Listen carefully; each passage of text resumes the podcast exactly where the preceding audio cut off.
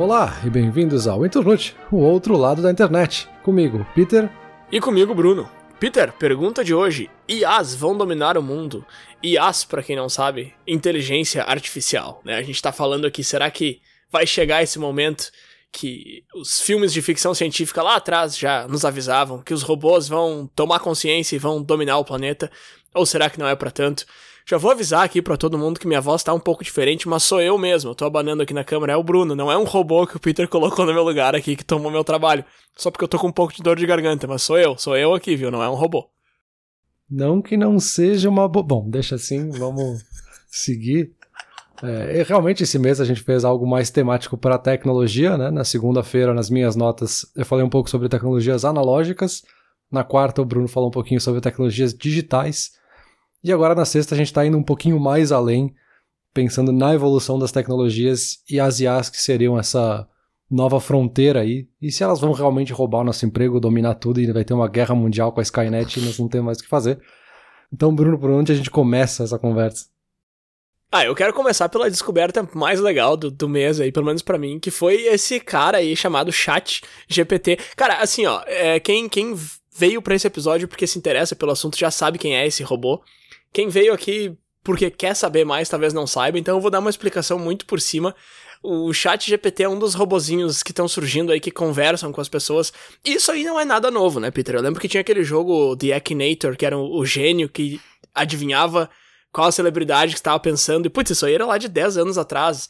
Então, assim, já tem esses robôs que conversam contigo há muito tempo. Mas, finalmente, em 2022, agora entrando em 2023, eles estão onde eles devem estar, tá, sabe? Eles são algo que quando tu conversa com eles, tu sente como se estivesse conversando. Não é nem como se estivesse conversando com uma pessoa, é como se estivesse conversando com um assistente perfeito, um negócio de filme, assim, um negócio que tudo que tu precisa tá ao alcance ele te responde da maneira que tu espera que ele vai te responder. Ele, ele não se define como um assistente, ele se define como um modelo de linguagem, que é basicamente algo que quando tu dá uma instrução, ele te responde com texto. Ano passado explodiu essa mesma ideia com arte, né? Tu dá uma instrução e ela te responde com imagens. E agora o, o chat tá chegando com muita força também. Eu acho que. Eu, eu conversei bastante com ele essa semana sobre esse assunto, que é muito engraçado, né? Tu perguntar pra um robô o que, que ele acha sobre inteligência artificial e tal, e receber respostas completamente enviesadas. Afinal de contas, ele é inteligência artificial. Eu acho que tu deve ter tido conversas parecidas também enquanto tu fazia essa pesquisa. Sim, também. Eu acho que é, foi até um dos motivos a gente ter chegado nesse assunto para esse mês, porque a gente passou muito das últimas semanas falando com ele, pesquisando com ele, entendendo coisas com ele, porque realmente é muito divertido, ainda mais brinquedo novo, né? A gente adora brincar com coisas novas. E é muito legal até para tentar entender a lógica que tá por trás dele, assim, fazer perguntas diferentes, estressar ele, fazer perguntas às vezes que não fazem sentido, ou uma conversa que não tem conexão nenhuma entre uma pergunta e outra.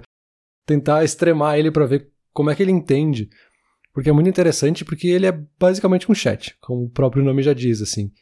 E ele usa essa ideia de linguagem, não chega a ser linguagem natural, uh, mas ele conversa contigo, então tu faz uma pergunta e ele te responde numa linguagem muito natural, e tu não precisa usar palavras-chave como tu faz com uma pesquisa no Google, por exemplo, né? Tu pode realmente digitar exatamente como tu tá pensando a pergunta, ele vai entender essa pergunta e te responder em texto diretamente.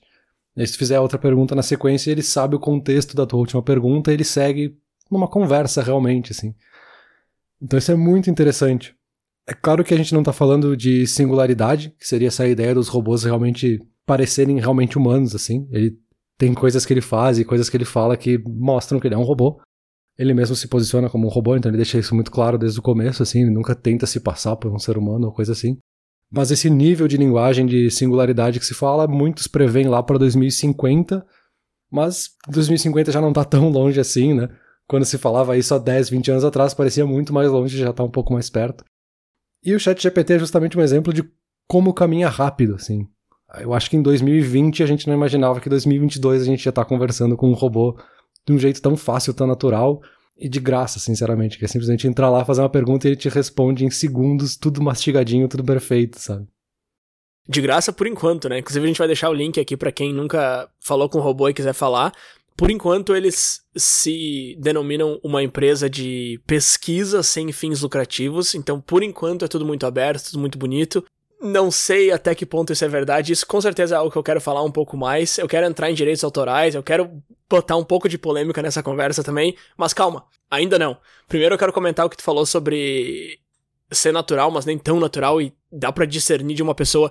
Tem aquele teste que chama Turing Test, né? Que é aquele teste que o Alan Turing propôs lá muitas décadas atrás, onde um grupo de pessoas conversaria com uma pessoa ou um robô e eles teriam que identificar se eles estão falando com uma pessoa ou com um robô.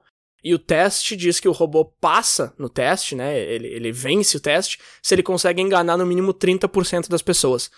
E 2014 foi a primeira vez que um robô conseguiu passar nesse teste. Então, assim, um pouco menos de uma década atrás. É bem recente. E ele conseguiu enganar um pouquinho mais de 30%. Ele conseguiu enganar 33% das pessoas acharam que estavam falando com uma pessoa de fato. Hoje em dia, cara, tu fala com o chat GPT ali, ele consegue chegar num 30% com mais facilidade, eu acho. Aí que tá, esse teste ainda não foi conduzido em grande escala com robôs mais recentes, porque a gente tá falando de robôs que foram lançados literalmente há poucos meses, né? Então, assim, é difícil de dizer. Eu fico chamando de robô e como se fosse um robô do The Sims lá que vai lá e limpa a tua casa. Não, é uma janela do, do, do Windows ali que tu conversa, é um chat. Mas enfim, inteligência artificial e eu acho que robô é um apelido muito carinhoso para ele. Inclusive eu perguntei se ele se importava que eu chamasse ele de robô e ele falou que não, que eu podia chamar ele do que eu quisesse.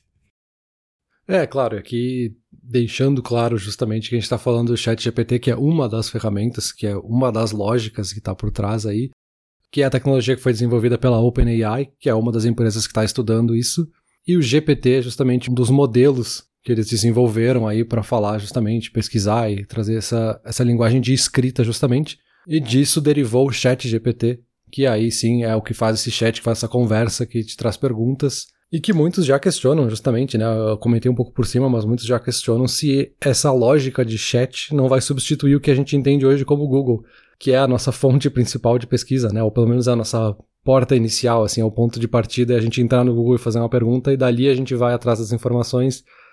Será que a gente não vai simplesmente perguntar pro robô, o robô deu a resposta e é isso? E aí eu já puxo um negócio que tu fala nas tuas notas, que é sobre acesso demais, às vezes banalizar algumas coisas, assim é tão fácil eu perguntar pro robô e o robô me dá uma resposta e tá, é isso, eu não vou pesquisar mais, eu não vou me aprofundar, eu não quero aprender sobre esse assunto. O robô já disse, tá ali. Porque é interessante que esse robô não te dá nenhum link, ele não te dá nenhum caminho, ele não te dá nenhum. Claro, hoje, né? E esse robô especificamente. Talvez no futuro tenham outros que te levem possibilidade de se aprofundar.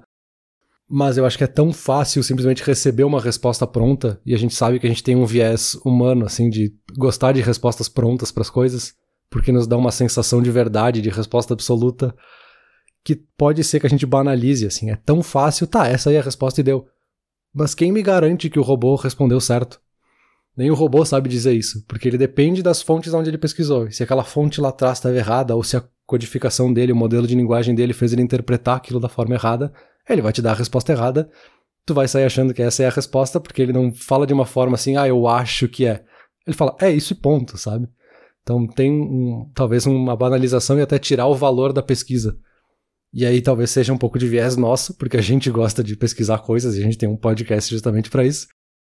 Mas tira um pouco do descobrimento, de tu aprender, de tu ver várias fontes e ver o que cada um diz e pegar contrapontos, porque muito do que a gente faz aqui no Internet é justamente mostrar que às vezes não é sim ou não, às vezes não é preto no branco, assim, as respostas estão meio no meio, meio turvas e às vezes não tem resposta, sabe?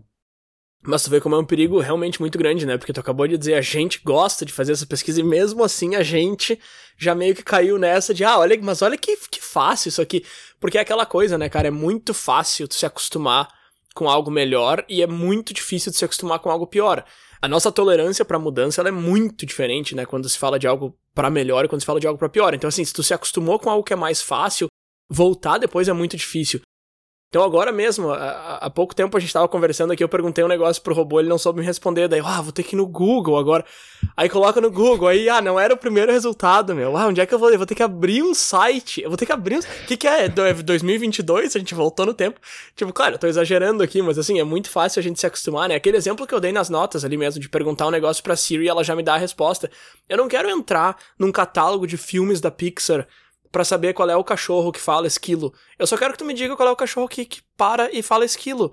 É o dog do Up. Beleza, é só isso que eu quero. Eu não preciso de de um bilhão de resultados, Google. Não quero, eu não quero um bilhão de resultados, cara. Hum. Mas de repente eu deveria querer, né, Peter? Não um bilhão, mas de repente eu poderia olhar umas cinco ou seis fontes para saber se realmente é o Doug. Ok, exemplo tosco, eu sei que é o Doug. Mas se a gente tá falando de algo um pouco mais importante e um pouco mais cheio de nuances, de repente eu deveria querer mais resultados. Acho que esse que é o perigo dessa facilidade, né, de acesso à informação perigo do acesso e da, da forma como ele fala, assim, por ele parecer tão humano e parecer alguém que tá falando contigo no chat.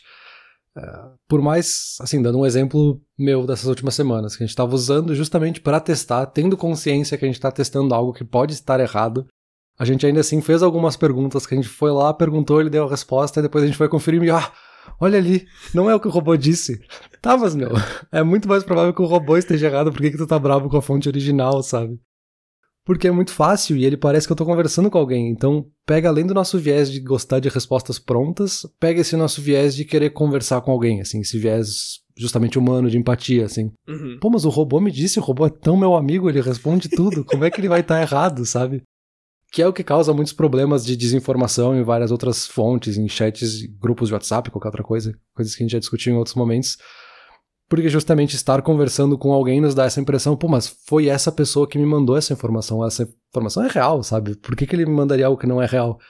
Da mesma forma o robô, assim, ele soa tão natural, tipo, tá, mas ele me roubou, pô, o robô me falou, por que, que ele vai mentir para mim? Ele é tão legal, ele me responde tudo. E eu acho que é um pouco disso, assim, é tão fácil e tão acessível que no momento que tu começa a usar, tu não consegue mais imaginar como é que era não ter. Não, exato, isso que eu tava falando ali nas notas também, né, de... Só o fato de a gente se perguntar se isso ajuda já, já mostra que a gente esqueceu como é que era antes, porque, assim, é lógico que ajuda. Só que, claro, cria uma dependência que a gente precisa estar, tá, no mínimo, ciente, né? Não que necessariamente a gente precise lutar contra essa dependência, porque, assim, o que tu tá falando é o equivalente... Claro, eu vou vou extrapolar aqui um pouco, mas é o equivalente a dizer, ah, a gente é muito dependente da internet, a gente não pode ser tão dependente da internet. Tu tem que saber que volta e meia tu vai precisar ir numa biblioteca ou abrir uma enciclopédia. Não, cara. Assim, ó, nos últimos 20 anos não aconteceu nenhuma vez, tá? Eu precisar ir numa biblioteca porque a internet não, não me ajudou. Então, assim, uhum. nem toda dependência é algo que a gente precisa aniquilar. Talvez a gente chegue num ponto em que inteligência artificial seja uma quase dependência, uma semi-dependência, que não seja tão problemática, assim, por mais esquisito que isso pareça. Por exemplo, um negócio que inteligência artificial já ajuda bastante é tomar decisões. E aí a gente tem desde aquelas decisões mais básicas de dia a dia que afeta todo mundo. Por exemplo, não sei se já parou para pensar, mas tem uma inteligência artificial que define e decide se esse e-mail que tu tá recebendo agora vai para tua caixa de entrada ou para tua caixa de spam. Isso é um código muito simples, mas é uma inteligência artificial que tem ali por trás. Mas vai até coisas muito mais complexas, por exemplo, inteligência artificial tomando decisões no campo jurídico, no campo da medicina, decidindo o que fazer ou ajudando a decidir o que fazer. E aí é um tema bem polêmico, assim, como é que uma inteligência artificial vai definir se esse cara é culpado ou não? Aí eu perguntei pro nosso novo amigo robô o que, que ele acha sobre isso, e ele me falou o seguinte: que as decisões que a inteligência artificial tomam são transparentes e podem ser explicadas, diferente das decisões humanas. E eu fiquei tipo, eita! Mas assim, ele tá certo, sabe? Porque se é um programa de computador tomando uma decisão, tu pode ir do final até o começo e entender exatamente como que ela chegou lá. Porque ela vai tomar aquela decisão baseada em coisas que tu alimentou para ela, ela vai conseguir te dizer exatamente onde que foi. Então dá para dizer que decisões tomadas por inteligência artificial são menos enviesadas e, portanto, mais corretas do que decisões humanas. De novo, eu não sei até que ponto eu acredito nisso. É um tema meio polêmico, mas o argumento faz sentido. É, tu trouxe vários pontos aqui que eu acho que vale comentar. Um é sobre essa coisa da gente ir pra biblioteca e precisar pesquisar, porque a internet não vai estar sempre aí. É, é, tipo na escola quando a professora falava, ah, não pode fazer conta com a calculadora, porque vocês não vão ter sempre uma calculadora no bolso. Eu tenho sim, eu tenho o celular no bolso e ele tem calculadora, sabe? Então esse argumento cai por terra. Mas é, eu entendo que não tá errado, assim, essa motivação original, assim, da professora ou da sociedade, enfim, hum. de desconfiar dessas tecnologias e tudo. Porque já é uma desconfiança de muitas universidades, principalmente nos países que falam inglês, né? De usar esse chat para produzir textos e produzir redações, enfim, e não produzir por conta, isso seria plágio e tudo. E eu li justamente um texto que eu vou deixar aqui na descrição depois, de um educador falando justamente que não tem nada de errado com usar isso, assim. Tu tem que usar como uma ferramenta justamente para te desenvolver melhor o teu texto e fazer algo melhor. Então, O que tem que mudar não é a gente proibir a ferramenta, é a gente mudar os estímulos, as motivações e o porquê a gente está pedindo para desenvolver esse texto. O que a gente quer com esse texto que ele vai produzir, que o aluno vai fazer. É meio que uma coisa parecida quando se começou com a Wikipedia, assim, ah, no começo não, não pode pesquisar na Wikipedia, não pode fazer trabalho de escola com a Wikipedia porque tá errado, é proibido. Tá, mas não tem como proibir, assim, não faz sentido, sabe? A, a, ferramenta ela vai existir pelo motivo que a gente acabou de discutir, que ela é tão fácil, tão acessível que a gente vai usar e a gente não imagina mais viver sem a gente tem que mudar, às vezes, esses estímulos e motivações de por que, que a gente está fazendo essa pergunta lá no começo, sabe? Por que, que eu estou pedindo para o aluno fazer a redação? É para ele simplesmente escrever qualquer coisa ou tem algo maior por trás de pedir para ele escrever uma redação? Que aí entra nessa coisa de ser uma ferramenta, que aí eu acho que confunde um pouco com alguns determinismos tecnológicos, assim, e aí entra essa questão de vieses também. Porque, beleza, assim, a tecnologia é mais transparente, eu posso ver como é que foi feito o código, o algoritmo e a metodologia e o white paper que está por trás dessa tecnologia e o modelo e dessa IA e tudo, mas ela ainda foi escrita por uma pessoa, sabe? E essa pessoa pode ter colocado os vieses dela ali dentro, assim. E aí essa IA se desenvolveu a partir desses vieses e ela cresceu em cima desses vieses, chegou num ponto que é muito difícil de perceber onde é que começou esse viés. Para citar um exemplo, né? poderia ser qualquer coisa de errado ali. Ah, então, acho que no, no, fundo a gente não pode separar as coisas assim, porque ela ainda é uma coisa de origem humana e que vai ser usada por humanos. É uma ferramenta como qualquer outra, sabe? Acho que a gente não pode esquecer do fato de qualquer tecnologia ser como o papel é uma tecnologia, um martelo é uma tecnologia, qualquer outra coisa é uma tecnologia que a gente usa para desempenhar alguma função para nós ou para a sociedade. Cara, perfeito, mas aí a carona que eu quero pegar nesse teu último argumento é o seguinte: uma inteligência artificial tem só o que tu deu para ela foi o que tu acabou de dizer, né? É uma pessoa que montou e ela só tem aquilo ali. Isso é uma coisa interessante, assim, a gente não percebe a quantidade imensurável, infinita de coisas minúsculas e gigantes que guiam as nossas decisões como ser humano. Tudo, desde que eu nasci até esse momento agora, o que aconteceu nessas últimas três décadas, está moldando de certa forma o que eu tô falando aqui nesse exato momento. E são referências e interferências que a gente não percebe e que uma inteligência artificial não vai ter, ela não vai ter nada disso, ela vai ter só o que eu dei para ela. Mas aí entra o que tá acontecendo agora. Que é tu montar uma inteligência artificial e tu larga ele no mundo. Quantos usuários, para pegar o exemplo que a gente estava usando ali até agora, o chat GPT teve nesses últimos meses? É um número gigante, assim. Então tu não tá mais falando de uma pessoa treinando um robô, entendeu? Tu tá falando de uma pessoa que criou um robô, botou ele para ser treinado automaticamente por bilhões de fontes. Eu perguntei várias vezes pro chat quantos, quantas fontes ele, ele usou para saber tudo que ele sabe e ele não sabe te responder. É um número ridículo, assim. Então tu fez isso e depois tu coloca ele em contato com, de novo, milhões de pessoas. E aí, ok, cada pessoa tem os seus vieses e tal, mas aí tu vai entrando num consenso, tu vai chegando numa média, tu vai chegando num geral, e tu consegue treinar ele de forma que ele atenda aquelas milhões de pessoas e não só atenda a quem a criou, sabe? Então, assim, eu concordo contigo que uma inteligência artificial pode ter seus vieses, mas a gente já tá encontrando maneiras de minimizar esses vieses, sabe? Ou pelo menos deixar eles mais parecidos com a média de vieses da sociedade, digamos assim, e não só com os vieses do criador da, da tecnologia, sabe? É, qualquer tecnologia, qualquer coisa que a gente desenvolve vai refletir um pouco dos vieses do ser humano. E a gente tem que ficar constantemente vigiando e monitorando e alterando, corrigindo, enfim para ter o mínimo possível, mas a gente sempre vai ter vieses que sejam vieses que são consenso na sociedade da gente entender que uma coisa é dessa forma, porque a gente simplesmente em sociedade consensou que a gente entende essa coisa dessa forma, sabe? Mas são coisas que vão acontecer e eu não acho que é culpa das inteligências artificiais, porque, de novo, qualquer tecnologia, qualquer coisa que a gente faz também tem vieses e podem aparecer, podem ser bons ou ruins. Apesar de que, na maioria das vezes, podem ser ruins. E só para deixar outra coisa clara, assim, a gente tá focando muito no chat GPT, porque eu acho que é o que ele tá mais em alta, assim, nessas últimas semanas e que a gente usou muito, a gente explorou muito. Mas eu acho que serve para qualquer tipo de IA, assim, generativa, que gere conteúdo, que gera imagens, como o Dream Studio, que gera textos, como é o caso do chat GPT, e assim como vários outros que criam outros tipos de conteúdo. Tem IAs que criam música, que a gente não consegue nem distinguir entre uma música criada por um ser humano ou criada por um robô, então tem várias coisas interessantes acontecendo ao mesmo tempo, por mais que a gente esteja usando aqui o chat GPT como exemplo disso, né? Não, perfeito. Inclusive, deixa eu usar esse teu comentário aí para puxar para outra ferramenta aqui que, que também tá em alta, né? Que é essa geração de imagens, né? Inclusive, há uns dois meses atrás, teve uma onda no Instagram aí que todo mundo fez uma foto de perfil gerada por computador. E, cara, foi um negócio absurdo, assim, que em um dia eu vi umas 30 pessoas fazendo. Aí eu falei, tá, deixa eu ver como é que ficaria a minha. E quando eu cliquei, eu vi que tinha que pagar. Eu falei, caramba, tá todo mundo botando dinheiro pra. E foi um negócio. E, tipo, no dia seguinte já não vi mais nada, assim. Foi um negócio absurdo. Eu não sei que fenômeno que foi aquele.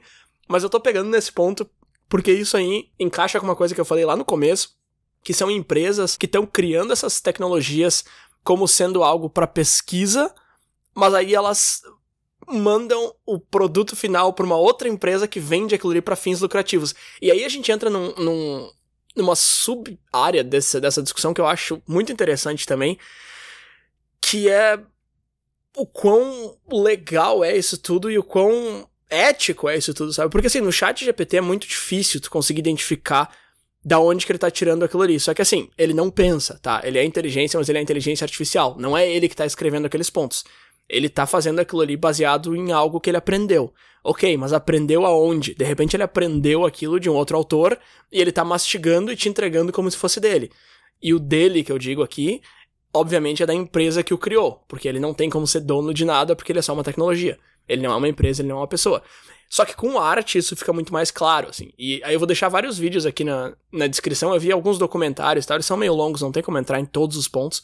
Mas uma coisa que eu achei muito bacana era desses sites que criam imagens, tu pode entrar lá e colocar o nome de um artista, então vai lá, Romero Brito, sei lá, Kandinsky, Picasso, ou artistas mais recentes, né, pessoal que faz arte digital, e pedir pro, pro robô ali, pra tecnologia, o que tu quer que ele faça. Então, sei lá, um computador flutuando no meio de um unicórnio no estilo de fulano, no estilo de Peter, sei lá, nome do artista.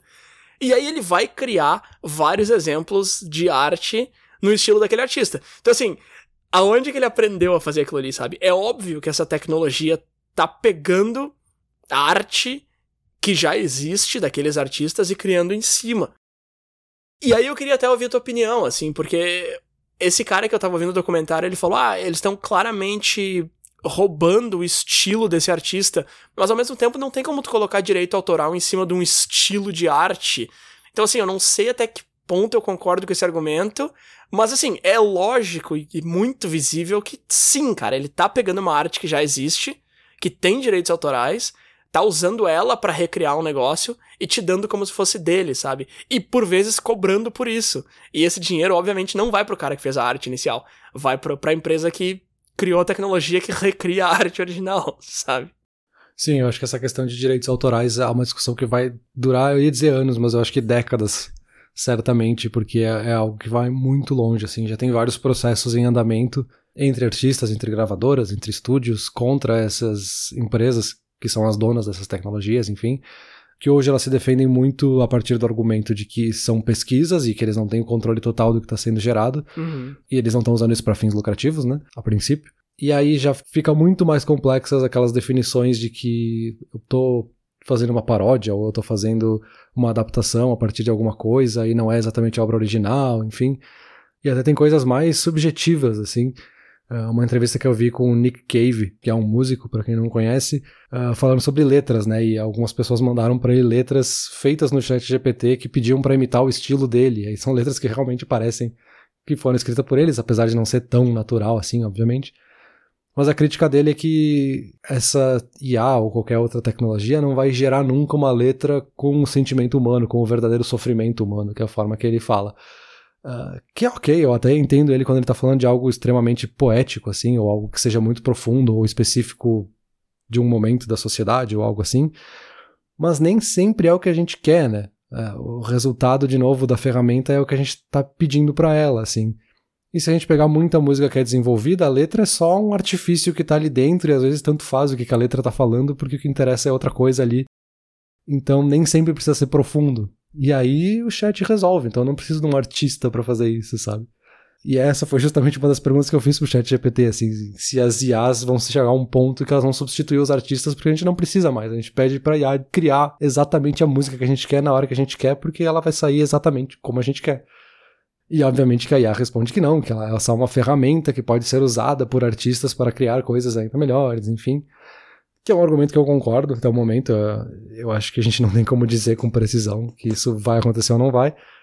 Mas eu bato sempre na tecla né, de que é uma ferramenta, e assim como a gente aprendeu a usar o Photoshop para editar imagens e criar outro tipo de arte, a gente pode usar IAs generativas para criar outro tipo de arte, assim. Eu acho que, de novo, essa, esse argumento de proibir a tecnologia não vai colar, sabe?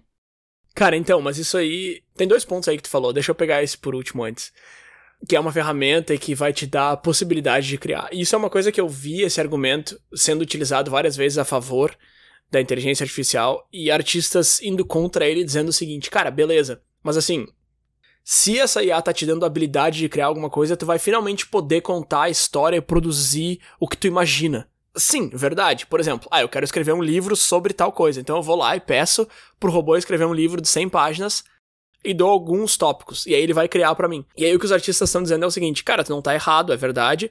Só que tu tem que pensar o seguinte: todo mundo vai ter essa mesma habilidade, entendeu? As 7 bilhões de pessoas no mundo vão ter essa habilidade. Então, a quantidade de conteúdo que começa a se criar a partir desse ponto vai ser tão grande que ninguém vai ter tempo e nem interesse pra tua história. Porque vão ter 7 bilhões de pessoas criando histórias ao mesmo tempo, porque não tem mais essa, esse discernimento de que algumas pessoas conseguem criar histórias. Porque assim, você tá num grupo de 100 pessoas onde 10 escrevem, os outros 90 vão ler aqueles 10. Então assim, tu tem um para cada 9. Você tem um conteúdo para cada 9 pessoas. Se você tá num grupo de 100 pessoas onde todo mundo tem a habilidade de criar um livro de 100 páginas, tu não vai querer me dizer que as 100 pessoas vão ler os 100 livros de 100 páginas, entendeu? Então, então assim, vai ter tanto conteúdo que não vai mais importar. E aí eu acho que o termo banaliza encaixa muito aqui, assim. É um negócio que quando tu dá muito acesso para todo mundo, perde completamente o valor. E isso soa completamente elitista, né, cara? Ah, não dá acesso para todo mundo porque se tu der vai perder o valor. É aquele negócio de, ah, quando ninguém conhecia que era bom, que a gente já fez um episódio inteiro sobre isso. Mas eu entendo esse argumento, assim, se todo mundo pode criar música perfeita com qualidade profissional, então qual é o valor de música perfeita com qualidade profissional, sabe? Assim, gás carbono não tem tanto valor, porque todo mundo tá criando o tempo todo, sabe? Então é a mesma coisa com arte, assim. Claro, tô dando um exemplo esdrúxulo, mas se tu pega um, um... Qual foi o que tu citou ali antes, o, o Dream Studio? É basicamente isso, assim, tu dá 20 palavras para ele, ele cria um quadro para ti, sabe? Então, assim, até que ponto isso não vai banalizar demais o negócio, sabe? Que é um argumento que, de novo, eu fico muito em cima do muro, assim, é, um, é um, uma discussão muito recente, mas eu tentei ver o outro lado de, de ir contra isso e de por que, que os artistas estão um pouco assustados e não estão vendo isso como uma ferramenta. E, e tem bastante argumento que faz bastante sentido nesse lado também até o momento a resposta certa é ficar em cima do muro, assim, não, não tem como a gente ter certeza justamente pelo momento em que a gente está no desenvolvimento dessas tecnologias, assim. Porque sim, milhões de pessoas gerando artes infinitas a qualquer momento pode banalizar a arte, assim como pode não banalizar e melhorar a arte, sabe? Os dois argumentos são válidos até o momento, assim. Da mesma forma que bilhões de pessoas têm um celular com uma câmera fotográfica no mundo tirando centenas de fotos todos os dias, não banalizou a fotografia como um estado da arte, sabe? Comparando com no passado, sei lá, poucas pessoas tinham acesso a câmeras fotográficas com filme, com processos complexos para revelar e editar, enfim. Então, assim, os dois argumentos são válidos até certo ponto, e aí, até onde é esse ponto é que é muito difícil da gente dizer agora, sabe? Isso que eu acho que é o mais legal, talvez, dessa conversa, ao mesmo tempo que eu tô falando isso de uma forma assustadora e otimista simultaneamente não banalizou até certo ponto, né, cara? Porque se na realidade de 10 anos atrás tu fosse pro Caribe e voltasse com um álbum de fotos, eu ia ficar super empolgado para ver. Hoje em dia eu não tô nem aí, não quero ver teu álbum de fotos. Aliás, quem é que imprime foto? Eu já tô vendo 300 mil fotos de Instagram no Caribe, que eu já sei qual é a cor do mar, eu já sei qual é a cor da areia. Então, assim, eu entendo que tu tá dizendo que não banalizou fotografia como arte, mas ao mesmo tempo transformou foto e viagem e tudo mais em algo muito mais comum e, e, e por ser muito mais comum, muito menos especial, sabe? Então, assim, é, é, mas não é, sabe? É, exato. Eu acho que a gente tá justamente não é, mas não é, assim. E, e nesse ponto específico, eu acho que eu até volto para aquele texto lá do, daquele educador, assim, que falava de por que fazer redações e por que usar o chat GPT justamente como uma ferramenta para redações em sala de aula e tudo. É, que, que, claro, ele tá falando especificamente de educação, mas acho que se aplica para outras áreas também, da gente tentar entender esse valor que tá por trás, porque é realmente assustador a gente ver uma tecnologia assim, sabe?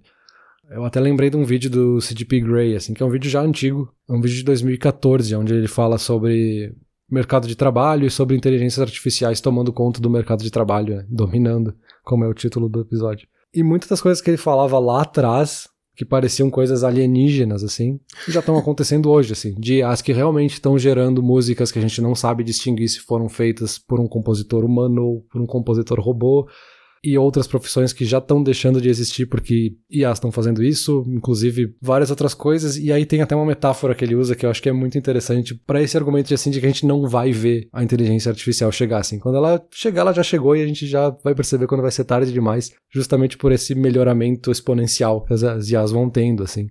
A metáfora que ele usa é justamente dos cavalos, assim, dois cavalos olhando os carros sendo criados pela primeira vez eles olhando, cara, é impossível os carros superarem a gente e acabarem com o trabalho de todos os cavalos do mundo, porque tem milhões de cavalos em todas as cidades. A gente viu charrete sendo inventada, a gente viu carroça sendo inventada, a gente continua aqui, eu acho que vai melhorar pra gente. A gente vai trabalhar menos, mas a gente vai continuar aqui tranquilo. E aí ele encerra trazendo alguns dados sobre a quantidade de cavalos que existe no mundo e reduziu drasticamente, porque ninguém mais precisa ter cavalo em casa. Então a entre aspas, população de cavalos reduziu extremamente, porque não são mais necessários. E é uma metáfora esdrúxula, obviamente, mas que deixa a gente pensando assim, realmente vai ter coisas que a gente não vai precisar mais, e será que a gente vai gerar empregos novos o suficiente para superar tudo que a IA vai produzir a mais para nós? Eu não tenho a resposta, talvez tu tenha, mas vamos ver. Eu tenho, eu tenho a resposta. Não, a gente não vai gerar emprego suficiente. Cara, é, claro, ninguém tem a resposta, né? Só que se tu pensar um pouco assim, tu já chega numa semi-conclusão de que não, não vai, cara. Porque quando tu tá falando de, tipo, 100 pessoas trabalhando numa fábrica e um cara lá em cima, e aí chega uma tecnologia que faz o trabalho daquelas 100 pessoas, talvez tu precise de mais um cara, ou dois, ou três lá em cima, mas não precisa de 100, sabe? E isso é algo que a gente já viu várias vezes com certas tecnologias, mas a gente vem conseguindo achar empregos e tal que, que vão substituindo. Só que quando a gente começa a falar de inteligência artificial, aí eu já acho bem mais complicado, assim. E aí eu acho que a discussão não é nem se a gente vai conseguir gerar emprego suficiente ou não, a discussão é o que, que acontece quando a gente não consegue gerar emprego suficiente. E aí a gente tem aquela utopia de que não, aí a vida vai ser melhor, todo mundo vai trabalhar menos e, e focar em desenvolvimento pessoal e tal. E eu acho isso meio conto de fada, assim, cara. E, e, nesse momento eu vou te dizer que esse é o lado bom da gente já tá. Já tá na metade da vida aqui. A gente não precisa se preocupar muito com isso. As gerações que vêm mais pra frente. Ou a gente vai ser que nem os cavalos ali do teu exemplo, né, cara? Daqui a pouco a gente tá achando que vai estar tá tranquilo e não tá. Mas eu acho que isso é um problema para gerações mais pra frente. E eu não tô falando de cinco gerações, eu tô falando de tipo uma ou duas, assim, mas pelo menos não vai ser problema nosso, eu acho, sabe? É, mas aí que tá, acho que a gente realmente não, não vai ver, talvez seja na nossa geração, assim. Talvez tenha uma IA que surja que substitui muito do que a gente faz, vai ser economicamente muito mais viável do que ficar contratando o Bruno e o Peter para ficar fazendo. E é boa sorte, né? A gente que vai buscar outro emprego, a gente que se adapte. O mercado de trabalho já tá assim as pessoas terem que mudar de cargos, mudar de carreiras e se adaptar e aprender coisas novas o tempo inteiro, porque as carreiras já são instáveis. Só que a gente não percebe, porque hoje são IAs muito principiantes e muitas coisas que a gente não considera IAs, né? Não, não são necessariamente inteligências artificiais com toda essa metodologia por trás. Às vezes ferramentas mais simples vão substituindo, enfim, automatizações vão fazendo esse trabalho. E sim, né, esse argumento de que vão ter empregos novos no lugar, assim, ah, eu troquei essas 20 pessoas por uma máquina, essas 20 pessoas agora podem ser cientistas de dados. Tá, mas primeiro que não precisa de 20 cientistas de dados para operar uma máquina que vai fazer essa automatização. Na melhor das hipóteses, vão lá 10 pessoas. E ainda assim, qual que é o processo para pegar uma pessoa que já está lá nos seus 50, 60 anos de idade e fazer ela se tornar um cientista de dados para daí ela ter essa nova profissão e aí ela poder atuar nesse novo campo que foi criado, sabe? O fato das tecnologias serem tão exponenciais na evolução delas faz com que a gente, enquanto ser humano, não consiga acompanhar às vezes. E eu acho que é isso que o CDP quer justamente falar nesse vídeo dele, que a gente não vai ver elas chegarem. Quando elas chegarem, elas já nos atropelaram, assim, e a gente vai ficar que nem os cavalos ali que vão ficar. vão deixar de existir, basicamente, né? No, no formato que a gente conhecia no passado. Por isso que eu comentei que é um vídeo de oito anos atrás, assim, porque naquela época, que parece extremamente longínquo agora, muitos daqueles argumentos falam, cara, tu tá exagerando, até parece que vai ter uma tecnologia assim tão cedo, talvez lá por 2050, sabe? Mas não, sabe? Passou oito anos e já tá aqui. Sim, mas é muito longínquo, assim, é que a gente tem uma visão um pouco caricata ainda dessas, dessas IAs. Por exemplo, tem aquele meme que fica circulando aí, já tá há 10 anos circulando, do robô da polícia, que a mulher foi tentar avisar que tava tendo um crime e o robô cantou uma música e pediu pra ela se afastar, sabe? Tipo, não fez nada. Aí tu pensa, ah, quando que isso vai substituir uma pessoa? Tá, meu, isso é uma notícia de tipo 10 anos atrás que a galera fica reciclando. Só que hoje em dia a inteligência artificial já tá conseguindo simular emoções. Isso é um outro ponto do que tu tinha falado ali, que é última coisa que eu tenho aqui antes da gente puxar pra conclusão, porque tu falou antes, eu falei, ah, tem várias coisas que eu quero comentar e não comentei de nenhuma. Uma delas é o que tu tava falando da música. da música. É que eu me perco, né, cara? Eu não sou um robô. Se estivesse falando com um robô, ele ia te dar toda a resposta inteira, mas, mas eu sou humano, cara. Tu falou ali, ah, da emoção da música, que o robô nunca vai. Qual era o argumento do teu cantor ali? Que o robô nunca vai conseguir gerar uma música com sentimento humano, né? Com sentimento de verdade. E daí, cara? Ele simula o sentimento de uma forma que parece humano. E a minha pergunta para ti é a seguinte: que diferença faz, sabe? Pega, pega um cantor aí, sei lá, me dá, eu não sei o nome de ninguém. É. Harry Styles. Harry Styles, cantor pop aí. Nem é mais pop, eu acho, sei lá. Mas já foi o cara que cantou muito aí ano passado. Ali é ator também agora. O cara tá em todas, aparentemente. Tá, aí ele faz uma música com emoção, tá, Peter? Uma música sobre um relacionamento. Ah, é super emotivo e tal. E ele realmente colocou a emoção dele ali. Eu não conheço ele, cara. Eu nunca conversei com ele. Eu não senti essa emoção dele. Eu senti a emoção minha que foi transportada da música dele. Então, assim, a minha pergunta para ti é a seguinte: faz diferença essa emoção ter sido já sentida por uma pessoa ou ter sido simulada por um robô? Não, não faz. Inclusive, se tu me der uma música de uma pessoa e uma música de um robô, talvez eu não saiba nem te dizer qual que é qual. Então, assim, se tu, se tu concorda comigo que é difícil distinguir qual é qual, mas tu quer argumentar que faz diferença, eu não consigo ver esse argumento, entendeu? Então, e é um argumento que eu vi, assim. Ah, não, mas é que, é que a, tanto a inteligência quanto a emoção de IA são só simulações. Beleza, cara, não vou te dizer que não são. Eu sei que são simulações, mas minha pergunta pra ti é a seguinte: faz diferença? Em certos sentidos faz. Se eu tô conversando com um amigo, eu quero que tá conversando com meu amigo. Agora, se eu tô ouvindo uma música, se eu tô lendo um texto, eu não consigo ver quanta diferença isso faz. Vamos lá, talvez não seja perfeita essa simulação de sentimento, mas talvez ela seja boa o suficiente. E bom o suficiente já é o suficiente, como a própria expressão já diz, assim. E outra que talvez o sentimento não tem que simular o sentimento de quem criou aquilo, mas tem que ser bom o suficiente para evocar o sentimento em quem tá ouvindo, no caso de uma música, sabe? Poderia valer para outros tipos de arte também, acho que esse mesmo argumento, e para outros tipos de produções, qualquer que seja, não só produções artísticas, né? Porque se a gente está no ponto de a gente consegue simular sentimentos de uma forma que a gente não perceba que está sendo sentida por um robô, entre aspas, quantas outras coisas a gente não pode fazer sem perceber ou sem se importar, sabe? Porque eu acho que às vezes tem esse ponto também, assim, de que pode ser que o robô seja extremamente transparente de dizer, olha, isso aqui foi um robô que fez e tá aqui o que ele fez. Beleza, vou usar esse, não quero nem saber o que um humano faria, sabe? Já é o que eu quero, assim.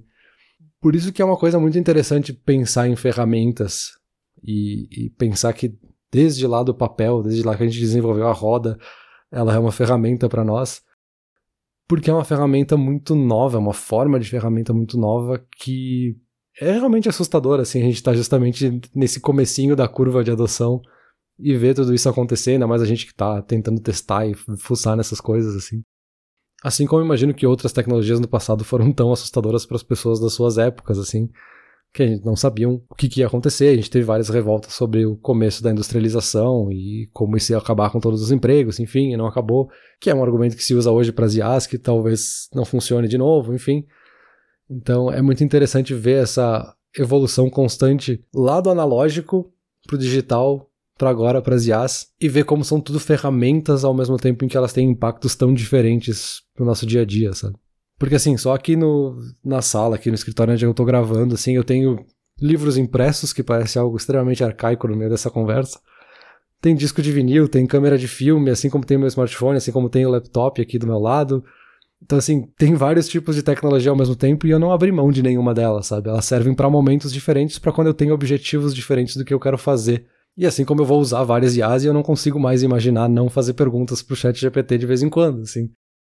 São experiências específicas e para cada experiência que eu quero eu vou usar a ferramenta diferente, vou priorizar provavelmente a mais acessível e em muitos casos no futuro a mais acessível vai ser a IA e elas vão dominar em vários desses, né? Calma aí, calma aí, não responde a pergunta, vamos para a conclusão. Então tá, Bruno, concluindo, as IAs vão dominar o mundo, qual é a tua conclusão? Vão, minha conclusão é que elas vão dominar o mundo sim. Eu gostei desse teu argumento final aí de que tu não abriu mão de outras coisas, mas assim, a gente meio que vai abrindo, né? Por exemplo, tu falou ele, ah, eu ainda tenho disco de vinil, ainda tenho câmera filmadora e tal. Cara, assim, eu não tenho mais nada disso, e eu acredito que mesmo tu que tenha, ainda use isso muito pouco e como algo mais saudosista, mais legalzinho para momentos específicos, assim.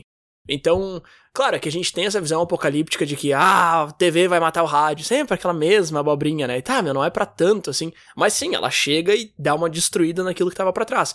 Eu acho que inteligência artificial vai fazer isso com muita coisa assim. Eu acho que ela vai, entre aspas, dominar o mundo. Só que eu não acho que vai ser o, a inteligência artificial do filme do Stanley Kubrick trancando todo mundo pra fora da espaçonave e matando. Olha o tamanho do spoiler que o cara deu, né, meu? Ah, mas também o filme é de. Filme de 40 anos atrás. Uh, mas enfim, eu não acho que ela vai dominar o mundo nesse sentido. Eu acho que ela vai dominar o mundo, entre aspas, assim como a internet dominou o mundo, sabe? Assim como a TV dominou o mundo. Ela vai dominar o mundo como algo que a gente vai usar uh, pro bem e infelizmente pro mal, e não algo que vem nos substituir, que eu acho que parece ser o medo de todo mundo, assim. Vai substituir empregos? Sim, essa parte eu acho que sim. Mas não vai substituir todos os empregos e não vai substituir pessoas, sabe? Não vai substituir o toque pessoal. Eu tava falando ali no final que, ah, sabe simular emoções e, e parece ser humano e tal. Mas eu não acho que vai substituir, eu não acho isso. Essa palavra eu acho que não cabe. Agora, dominar, sim, cara. Perfeito, perfeito. Eu concordo contigo. Acho que é, é bem nesse caminho. Assim, elas vão dominar nesse sentido que a internet dominou o mundo, no sentido que os, os smartphones dominaram o mundo e a gente não consegue mais imaginar a vida sem eles, assim como eu acho que a gente não vai mais conseguir imaginar a vida sem várias dessas IAs. E é claro, a gente está usando um argumento enviesado porque muitas das IAs, talvez a maioria das IAs que estão sendo criadas e modelos que estão sendo criados, morrem na praia, assim, a gente não fica nem sabendo porque elas não são úteis e não servem para nada, enfim, ficam para trás. Mas as que são muito boas, são muito acessíveis, são muito práticas e a gente quer usar elas e ponto, assim, a gente não consegue mais deixar de usar. Como é esse caso que a gente citou centenas de vezes aqui do chat GPT, assim. É muito fácil de usar, qualquer pessoa pode simplesmente fazer uma pergunta e ele responde. Então é óbvio que eu vou usar. Eu não consigo mais imaginar não poder fazer esse tipo de pergunta e não ter esse tipo de resposta, sabe?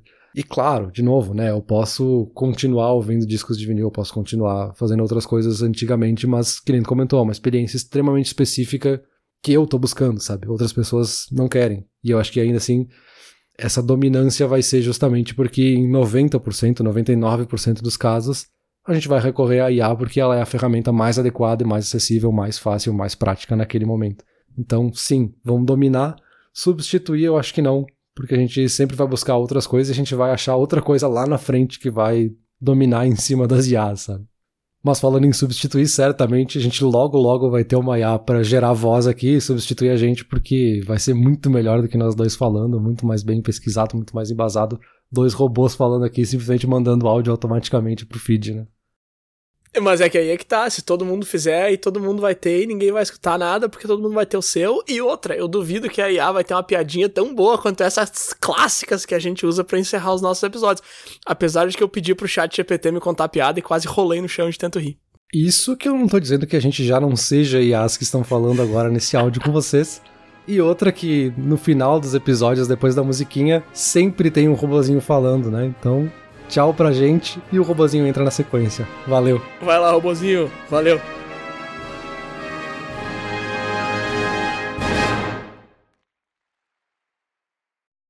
Olá, ouvinte. Se você gosta do Inturnute, não deixe de compartilhar nas redes sociais e de seguir no Spotify ou no seu aplicativo de podcasts favorito. E se você quiser compartilhar a sua resposta para a pergunta da semana, é só enviar uma mensagem. Muito obrigado, e até o próximo episódio.